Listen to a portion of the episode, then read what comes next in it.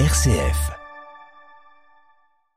Et nous passons maintenant à la carte blanche de Raphaël Delacroix. Bonjour Raphaël. Bonjour David. Nous sentons que la période dans laquelle nous entrons sera difficile et vous nous invitez à nous y préparer. Et oui David, et je vous propose paresseusement de vous lire ce que dit à ce sujet Monseigneur David Macaire, archevêque de Martinique, dans un éditorial de sa revue diocésaine particulièrement instructif.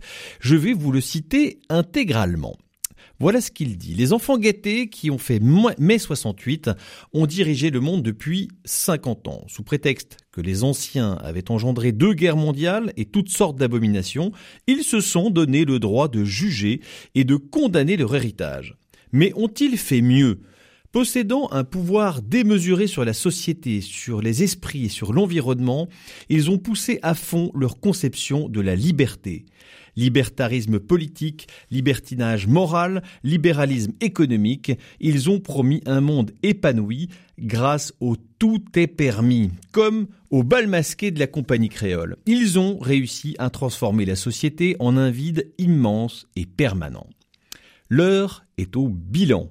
Le monde, en réalité l'Occident, se croit plus riche, plus libre, plus savant que jamais, et c'est pas entièrement faux, mais malgré des repentances affichées, il est plus impérialiste que jamais. Pourtant, loin de générer les temps heureux, pacifiques et prospères promis, l'idéologie dominante a produit désespérance, désillusion, gaspillage, clivage, drogue, violence, débauche, suicide, angoisse, sentiment de malédiction. Bref, une grande déception. Le bonheur et la joie de vivre ne sont pas au rendez-vous des petits-enfants de la génération qui avait 20 ans en 68.